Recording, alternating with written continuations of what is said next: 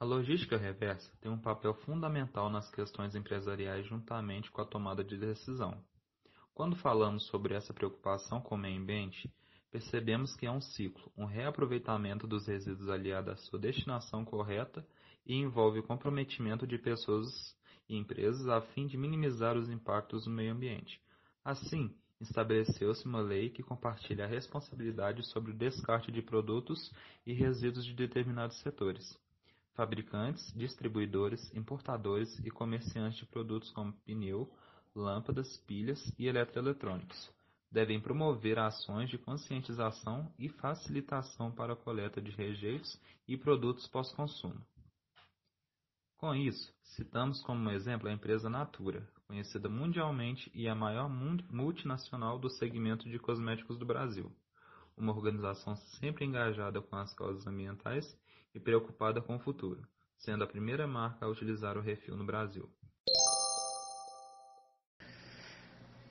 Iniciou sua trajetória integrada pela busca da sustentabilidade em 1983, quando lançou a venda de seus produtos em refil. Mas foi no ano 2000, com o lançamento da linha Ecos com produtos de biodiversidade brasileira, que a mesma deu início, oficialmente com o objetivo de tornar-se empresa sustentável. Em meio a modificações em seu processo de fabricação, movimentos de incentivo, programas de redução de CO2, pesquisa e desenvolvimento e parcerias, em 2014, como projeto piloto para logística reversa, a Natura adotou o uso de 20% de vidro reciclado nas embalagens de seus produtos de perfumaria.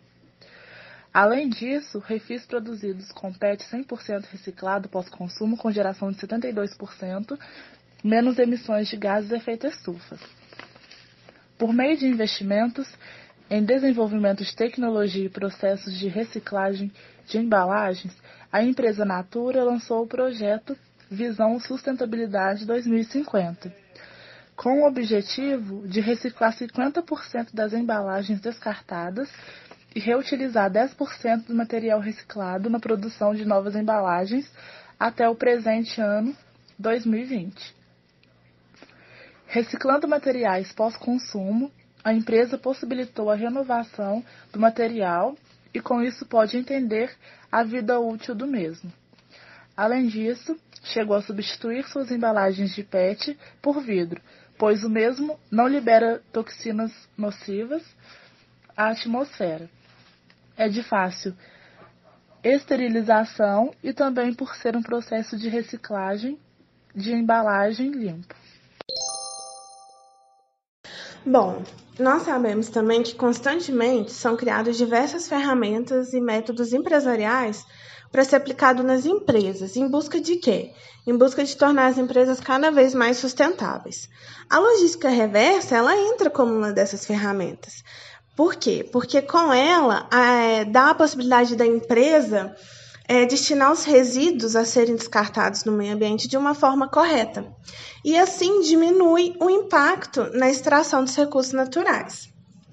Atualmente, a Natura ela lançou um novo programa de logística reversa muito interessante como que ele funciona? O cliente pode trocar até cinco embalagens vazias de qualquer marca do grupo nas lojas físicas e com isso ele ganha um produto novo.